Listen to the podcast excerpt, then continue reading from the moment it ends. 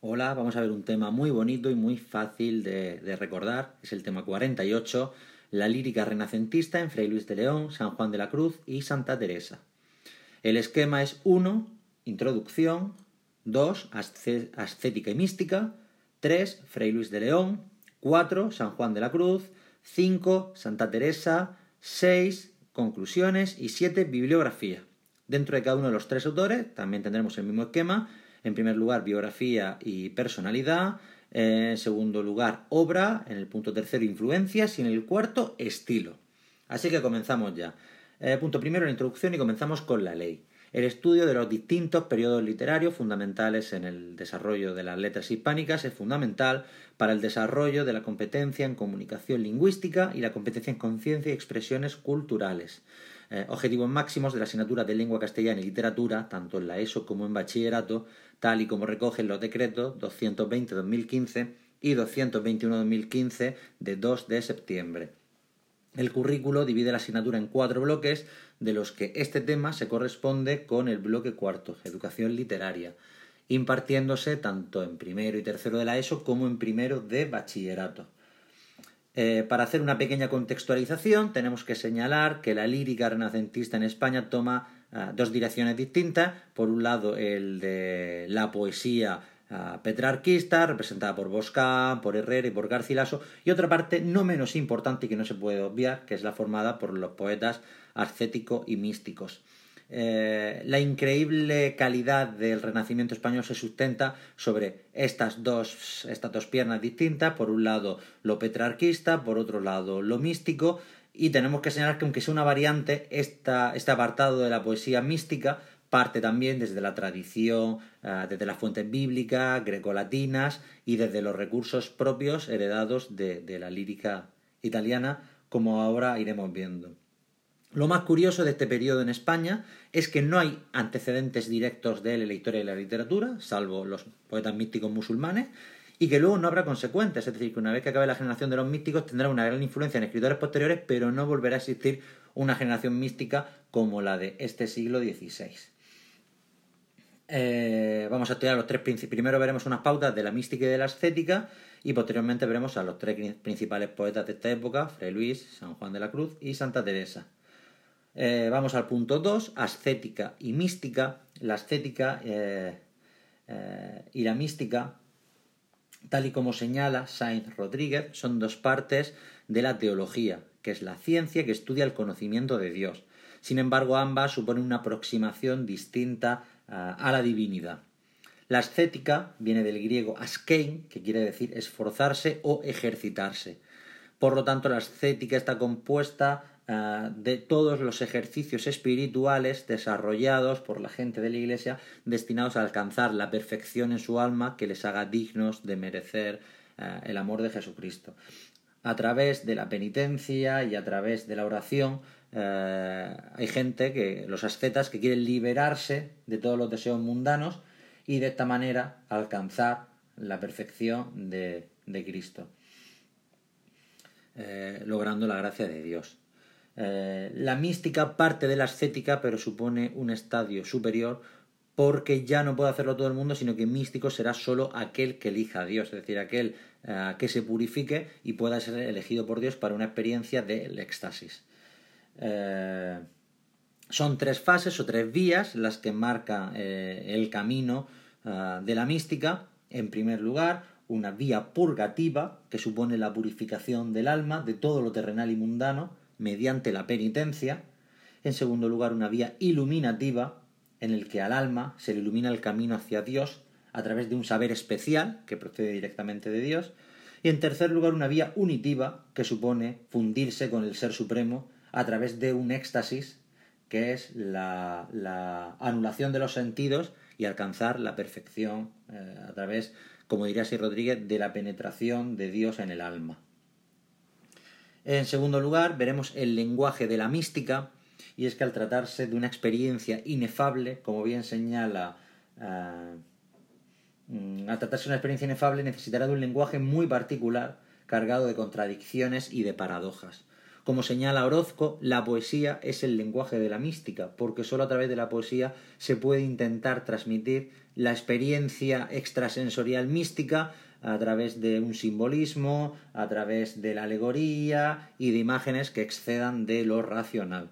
En cuanto a las corrientes de la mística, hemos dicho primero el resumen, en segundo lugar ah, el lenguaje, en tercer lugar las corrientes o las escuelas de la mística, fue Menéndez Pelayo el primero que propuso separarlos por, las distintas órdenes, una clasificación que Sainz Rodríguez mejora dividiéndola en tres grupos, eh, por un lado una corriente afectiva, en la que es más importante el amor que el conocimiento para alcanzar a Dios, formado por las órdenes franciscana y la orden agustina, y que sigue el ejemplo de San Agustín de Hipona.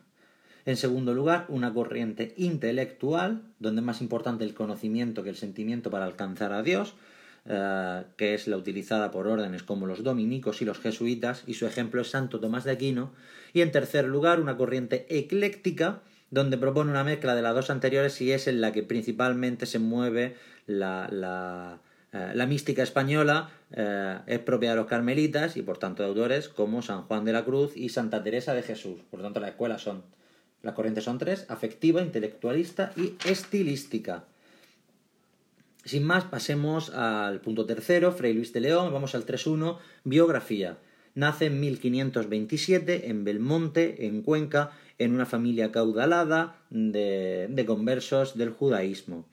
Marcha a Salamanca, ah, siendo tutorizado por su tío para estudiar, ingresa en la orden agustina, eh, consigue la maestría y la licenciatura en teología y muy joven consigue una cátedra en teología eh, convirtiéndose en un reputado y, reconocido profesor, lo que sin embargo eh, le llevó al odio de otras órdenes, especialmente de los dominicos, ganándose muchos enemigos que sobre todo lo criticaban abiertamente, un lado, por un lado por preferir eh, la Biblia hebrea a, la Biblia latina, a la Vulgata de San Jerónimo, y en segundo lugar por una traducción que hizo la lengua, al español, a la lengua romance, del cantar de los cantares, algo que estaba prohibido por el concilio de Trento, aunque se trataba de una copia privada para su sobrina. Esto le llevó a, ganarse las denuncias de sus rivales y a un encierro de cuatro años, del que finalmente sería absuelto y que motivó pues, su famoso verso graffiti, su décima graffiti en las paredes de, la cárcel. Eh, a la vuelta corre esa, esa vieja leyenda que a la vuelta a la clase dijo lo que decíamos ayer, que si bien parece que no es real, sí cuadra bastante bien con la personalidad de Fray Luis, que desde entonces hasta el final de sus días ocuparía diversos cargos de gran prestigio dentro de la orden agustina. Moriría en 1591 en Madrigal de las Altas Torres, donde nació la reina Isabel, la católica. En cuanto a su personalidad, pues fue un docente muy prestigioso, pero también con muchos enemigos, un defensor de la traducción de los textos sagrados a lenguas vulgares, algo que luego la Iglesia tomaría. Y en cuanto a sus rasgos personales, pues por un lado tenemos que destacar que como buen agustino eh, seguía esa corriente afectiva del amor hacia Dios. Eh, también era un seguidor de la personalidad de Averroes, de destinar el amor a Dios y también de un humanismo platónico en el que la naturaleza era el reflejo del mundo ideal. Ha habido muchas dudas sobre si era un asceta o un místico. Hay autores que dicen que solo era un asceta, que no llegó a disfrutar de la experiencia mística, otros que sí la había disfrutado. En este sentido hay que recordar que el padre Vega afirmaba que Fray había dicho que él no había disfrutado del éxtasis no había experimentado el éxtasis, aunque el propio padre Vega dice que podía decirlo por humildad. Eh, otros autores, sin embargo, dicen que, bueno, el padre Vega que se basa en que en el Cantar de los Cantares se, describe un auténtico rapto místico. Eh, otros autores señalan que más bien podemos hablar de un, un, teórico del misticismo que no lo experimentó, pero que era capaz de, de escribirlo y que claro, si lo hubiera experimentado, pues no se adscribiría al humanismo platónico. Vamos a ver en segundo lugar su obra. Eh, tenemos que señalar que, bueno, por un lado tiene una obra en prosa, que formada por tres libros, de los nombres de Cristo, la perfecta casada y la exposición del libro de Job. Y en cuanto a su obra en prosa, él parece ser que le dio poca importancia y hasta sus últimos años no se dedicó a corregir sus poesías pensando en una edición y de hecho no la editó en vida, lo cual ha causado muchos problemas porque la primera edición de sus obras es 40 años posterior a su muerte, a cargo de Quevedo, y para entonces ya figuran muchos manuscritos, lo que hace que haya variaciones en sus poemas y que no tengamos una versión canónica eh, hecha por él. También existe una versión de sus obras del siglo XIX del padre Merino, que también pues, es de gran valor. De cualquiera de las maneras, su obra siempre se divide en tres grandes bloques. Por un lado, las poesías originales, por otro lado, las traducciones sacras y, en tercer lugar, las traducciones profanas. Concretamente, tenemos 93 poesías originales de Fray Luis de León que vamos a dividir en tres grupos. En primer lugar, sus grandes poemas, empezando por el que siempre aparece primero tanto en los manuscritos como en las obras, que es el de Qué descansada vida, que el padre, eh, que el padre Merino eh, titularía como la Oda a la vida retirada. Bueno, hay que señalar que la clasificación Menéndez Pelayo hizo una, Damas Alonso una temática, parece que nos quedamos más con esta de Damas Alonso temática. Comencemos la Oda a la vida retirada, que sin embargo, a pesar de ser la primera, una obra de madurez, una obra posterior a su encierro, eh, y que podemos, eh, podemos dividir las liras que lo conforman en cuatro partes. En la primera, una, una repulsa del mundanal ruido, en el segundo, la descripción del campo, en el tercero, el naufragio, en el cuarto, la paz y el sosiego del campo. Evidentemente sigue a Horacio, sigue al Beatus Ile Horaciano de manera muy cercana, pero la novedad es que mientras que Horacio lo hacía de una manera eh, irónica y cínica incluso, Fray Luis lo hace con un anhelo real de disfrutar de, esa, de, eh, de ese retiro. Entre sus poemas famosos también tenemos que destacar la Oda Salinas, un poema uh, simbólico del que la música es el símbolo de la armonía con la cual se puede alcanzar a Dios, un medio para alcanzar a Dios. Es un poeta muy un poema muy pitagórico y también muy platónico, tomando ese símbolo de la música. En segundo lugar, hablaremos de sus obras morales. En primer lugar, uh, las tres odas a, a Felipe Ruiz. Son odas morales y filosóficas, siguiendo también a Horaciano, a Horacio, hablando sobre el mundo, el anhelo de ascender o la liberación de la muerte. Eh, otro poema es La Noche Serena, una, dualogía, una dualogía entre la tierra y el cielo, eh, la presencia de Fray Luis en la tierra, pero el anhelo de llegar al cielo para encontrarse con el Señor y de conseguir ese anhelo místico que quería experimentar.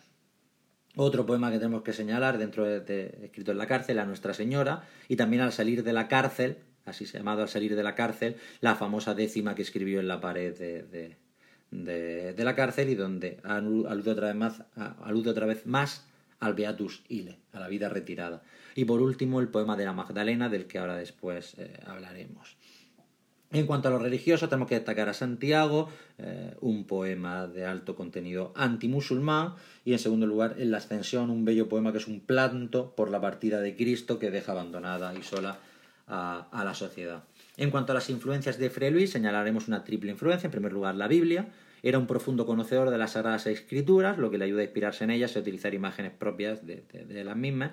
En segundo lugar, la influencia de Garcilaso. Eh, está claro que Fray Luis leyó Garcilaso y le inspiró, pero se trata de una inspiración más formal que en el fondo. Eh, la lira que adapta al español Garcilaso en su famosa su famosa eh, canción quinta, es eh, el, verso utilizado por Fray Luis de León. Y como vemos, también sigue hasta incluso en los temas. Eh, podemos recordar como el soneto 23 de Garcilaso, el de En tanto que de Rosa y Azucena, es muy parecido a, a, la lira de Fray Luis de León de la Magdalena. Y de hecho es una temática completamente similar. El Colige Virgo Rosas de Ausonio, el Carpe Diem Horaciano, pero sin embargo, mientras que Garcilaso lo hace de una manera vitelista, llamando a aprovechar el tiempo, Fray Luis de León lo hace señalando que de nada vale lo que uno fue, porque habla ya desde la vejez de, esa mujer. En tercer lugar, la influencia de Horacio es clara, eh, incluso utiliza la lira para imitar el ritmo de Horacio. Horacio no escribió en lira, pero sí tenía ese ritmo de la lira, por eso lo utiliza Fray Luis. Pero sin embargo, mientras que Horacio es cínico e irónico, eh, Fray Luis es un poeta, eh, podemos decir, más pesimista, un poeta más experimentado. En cuanto al estilo, vamos a señalar en primer lugar, siguiendo a Carlos Busoño, la utilización del símbolo disémico, es decir, un símbolo que existe tanto en el plano real como en el plano eh, metafórico, por ejemplo el campo, que es realmente un campo, pero también es el anhelo de la tranquilidad de la naturaleza, y por otro lado los símbolos personales, en primer lugar el mar, como un tráfago mundano, la cárcel y la noche, que es el poeta, la luz y el cielo, que es el anhelo, y la música y el aire, que es la armonía.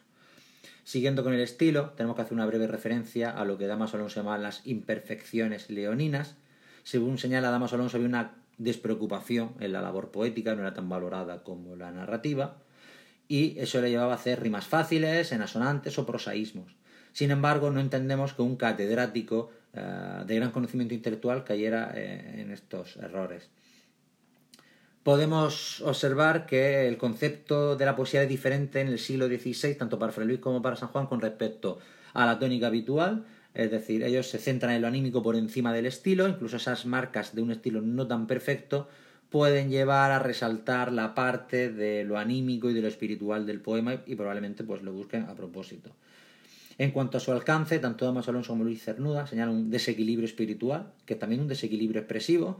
Eh, es la propia vida de Fray Luis, que quiere por un lado ascender a los cielos, porque por otro lado disfruta de la naturaleza y del campo y de la vida terráquea, un desequilibrio que Luis Cernuda resumiría en una realidad y el deseo. Vamos al punto cuarto, San Juan de la Cruz. En su biografía señalaremos en primer lugar que nace en Fontiveros, en Ávila, en 1542 llamándose Juan de Yepes, en una familia muy humilde. Su padre murió siendo él muy joven, lo que le llevó a experimentar varios trabajos y entre ellos como enfermero en Medina del Campo. Eh, se convierte a la orden carmelita, marcha a estudiar a la Universidad de Salamanca y de vuelta en Medina del Campo conoce a Santa Teresa de Jesús, lo cual cambiará profundamente su vida, pues la santa le anima a llevar a cabo un proceso de renovación de la orden carmelita paralelo al que ella estaba haciendo dentro de la orden femenina. Eh, Fray Luis y Santa Teresa fundan conventos por todo Castilla y eso le lleva a ganarse a San Juan, perdón, a San Juan, le lleva a ganarse la animadversión de sus compañeros de orden, incluso es retenido y es encerrado en Toledo, donde escribe la mayor parte de sus obras. Sin embargo, se fuga, eso supuso también que las monjas recogieran su obra y quemaran parte de su obra para evitar la Inquisición. Se fuga, marcha a Andalucía, donde prosigue con su labor religiosa y morirá en Úbeda en 1591. Eh, fue beatificado en el siglo XVII, canonizado en el XVIII y es doctor de la Iglesia desde 1926, nombrado por Pío XI. En cuanto a su obra es muy poca, pero es la cumbre de la lírica española. De hecho, Jorge Guillén resalta cómo un poeta con tan poca obra pudo llegar a alcanzar eh, ese, nivel de excelencia algo que le causaba dudas. Y sin embargo, pues tenemos problemas de edición con sus poemas, los problemas con la Inquisición, como hemos dicho, los poemas que quemaron las monjas, aquellos que no pudo dar a la luz para evitarse el juicio, lo que hace es que sus obras pues, sean muy contenidas. Siguiendo a Damaso Alonso, señalaremos dos grupos. En primer lugar, las obras mayores, en segundo, las obras menores y luego los comentarios en prosa. En cuanto a las obras mayores, eh, son tres. Señalaremos en primer lugar el cántico espiritual, que son unas 40 liras, inspirado por el cantar de los cantares. Eh, lo que hace en este poema es que San Juan toma eh, toda la lírica sensual y erótica eh, de la poesía pagana y la vuelca al cristianismo, siguiendo al cantar de los cantares, con la diferencia de que la esposa aquí no es la iglesia, sino que es el propio alma del poeta. De una manera muy sensual, San Juan escribe el proceso de purificación hacia la parte mística, en primer lugar, la esposa busca al amado, lo cual es la vía purgativa, por la cual se purga para poder alcanzar la perfección de Dios. En segundo lugar, una vía iluminativa, que se compone el poema de la pregunta de la esposa a los animales y a la naturaleza para encontrar a ese amado. En tercer lugar, el desposorio y en cuarto, la vía unitiva, una parte muy sensual de la unión entre la amada y, el amado. Eh, hay dos versiones, como señala Damaso Alonso, una más espontánea y otra más reflexiva. En segundo lugar, La noche oscura del alma, de nuevo la descripción del proceso eh, de traslación mística. Eh, está escrito en ocho liras, y en este caso lo más importante es la noche oscura del alma, que es un símbolo claro de la vía purgativa, de cómo se tiene que privar el hombre de los apetitos del alma para alcanzar la purificación a través de Dios. De esta manera se cumple el triple proceso, es decir, se parte de la oscuridad purgativa, una segunda oscuridad en la que ya se ve una cierta luz, que es la que ilumina un saber especial y el propio corazón de Dios para llevar al poeta, y una tercera vía unitiva, que es la unión eh, amado y amada entre el poeta y Dios. En tercer lugar, el tercer poema grande es La llama de amor viva. Es un poema más breve que los otros, de tan solo cuatro liras, en el que destaca especialmente, bueno, en este caso solo está la vía unitiva, eh, es el júbilo por la unión que se produce y encontramos que destaca sobre todo sus antítesis y, juegos de contrarios constantes propios del cancionero. En segundo lugar, las exclamaciones para llamar la atención sobre la emoción que supone la unión. Eh, y en tercer lugar, como señala Damaso Alonso, la dilogía de esa llama que puede ser por un lado el fuego que quema eh, y que es negativo, pero por otro lado también la luz que ilumina y lleva hacia Dios. Eh, en cuanto a las obras en prosa, pues tenemos que señalar que hizo comentarios de estas tres obras, especialmente la subida al Monte Carmelo, eh, pero sin embargo se trata de reducir a doctrina teológica todo el conocimiento que había traducido a través del verso, con lo cual es mucho menos destacado y bastante más vulgar. Y en cuanto a la obra menor, eh, es una obra en otro tipo de verso, normalmente de la tradición castellana. Entre ellos destacaremos eh, la canción del pastorcico, donde resalta la ternura frente a la fogosidad de los anteriores poemas. En segundo lugar, el de Aunque es de noche. Y en tercer lugar, el de Le di a la caza alcance, eh, plenamente de la tradición castellana por ese símbolo de la caza como el amor. También escribió glosas y romances, entre las glosas destaca la que luego también escribiría Santa Teresa de Jesús, de Vivo sin vivir en mí. En cuanto a las fuentes, en primer lugar la Biblia, sobre todo el cantar de los cantares, que aparece, como hemos visto, tanto en el cántico espiritual, como en la noche de amor, noche oscura del alma, como en la llama de amor viva, y como señala Damaso Alonso Estrella, que por ejemplo en el cántico espiritual Ah, se recuperen el huerto, la viña y la bodega propios del Cantar de los Cantares, dándole un carácter muy exótico. En segundo lugar, ah, Garcilaso, está claro que lo leyó en Salamanca cuando era estudiante, y San Juan partirá de Garcilaso y de la herencia italianizante, pero hará con otra intención para llevarse la, producción hacia lo divino y no hacia lo amoroso. Y en tercer lugar, la tradición castellana, como señala Damaso Alonso, conoció y, llevó a su poesía tanto lo popular como lo culto, especialmente el conocimiento del cancionero, como hemos dicho en la caza y el amor. El estilo, señalaremos como en primer lugar pone Orozco de manifiesto la excelencia del lenguaje, la expresión poética es el único lenguaje posible que encuentra San Juan para retransmitir eh, el éxtasis místico, eso lo hace a través de unas metáforas irracionales, y encontramos en sus poemas una fuerza pasional que surge de la embriaguez del éxtasis. Es decir, tenemos en cierta manera el mito platónico porque el poeta ha alcanzado la verdad a través del éxtasis y de la unión con Dios y eso es muy difícil de transmitir para que lo entiendan los demás, con lo cual lo tiene que hacer a través de, lo, de la metáfora irracional, lo tiene que hacer a través de la contradicción, de la paradoja, eh, etcétera, etcétera y no puede ser una poesía evidentemente coherente. También hay que destacar, como hace Menéndez Pelayo, la sensualidad. En cuanto al resto de características, señalaremos la condensación de, eh, del sustantivo. Hay estrofas que apenas tienen verbo y acumulan una gran cantidad de sustantivos, eh, una gran densidad, que como señala Damos Alonso es un sistema ondulatorio. Acumular muchos sustantivos para posteriormente hacer un giro en la acción y llenarlo todo de adjetivos. Un sistema ondulatorio.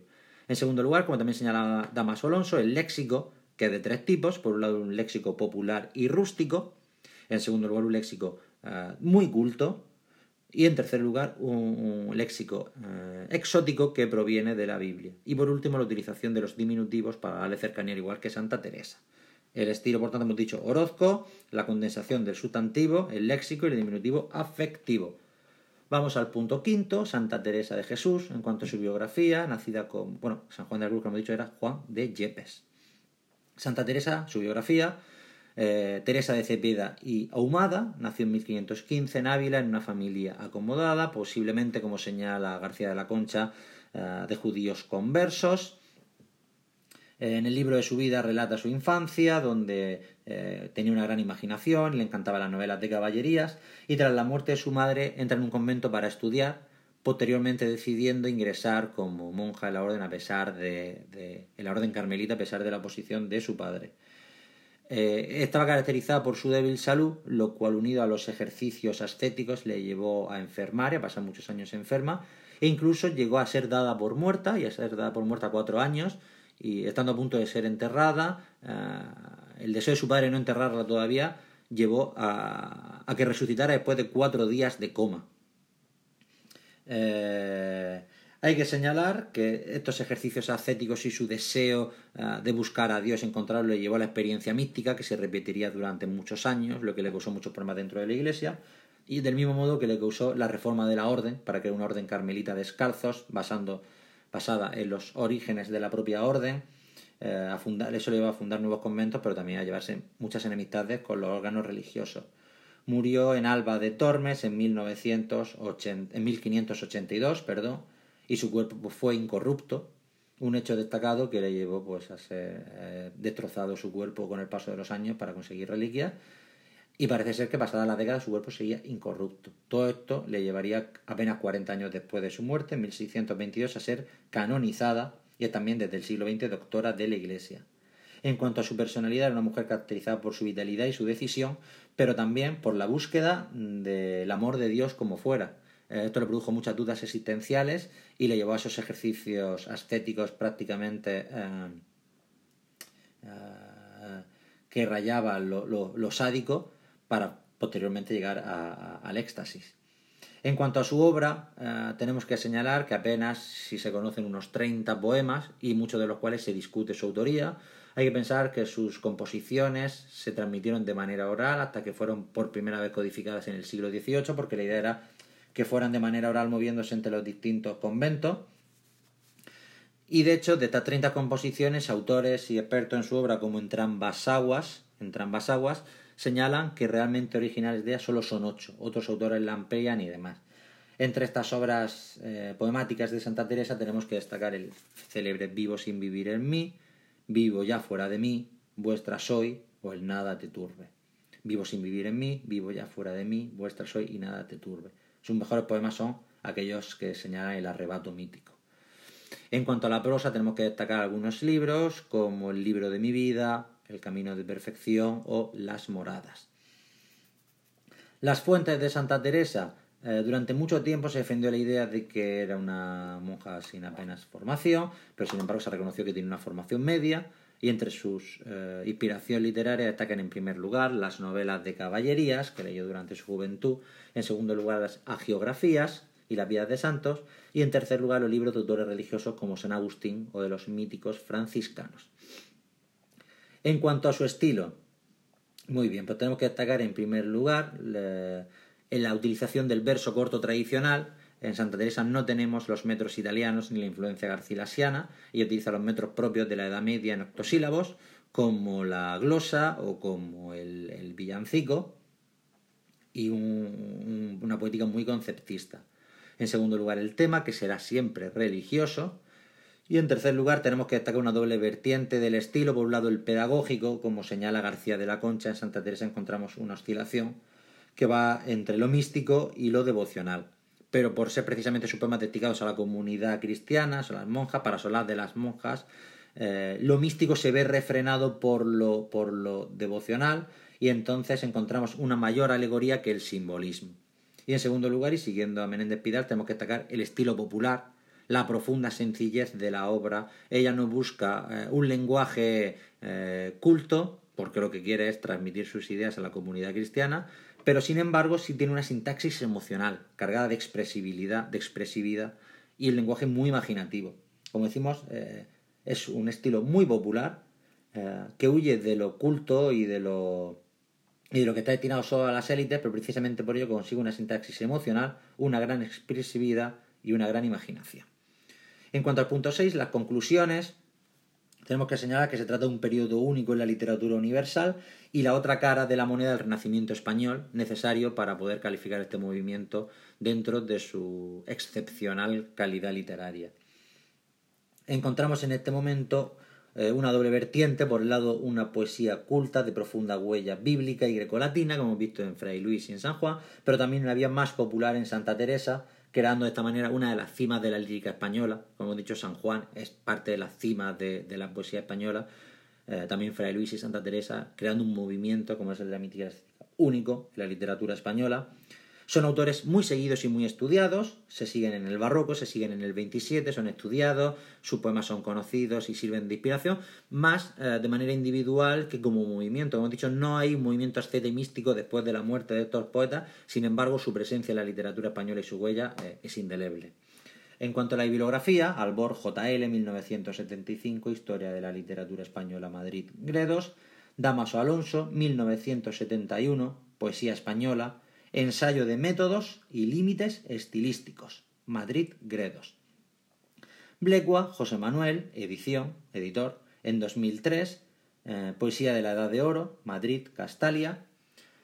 Riquer, Martín D. y Valverde José María, 1994, Historia de la Literatura Universal, Barcelona Planeta. Y Rodríguez P., 1984, Introducción a la Historia de la Literatura Mística en España, Madrid Espasa Calpe.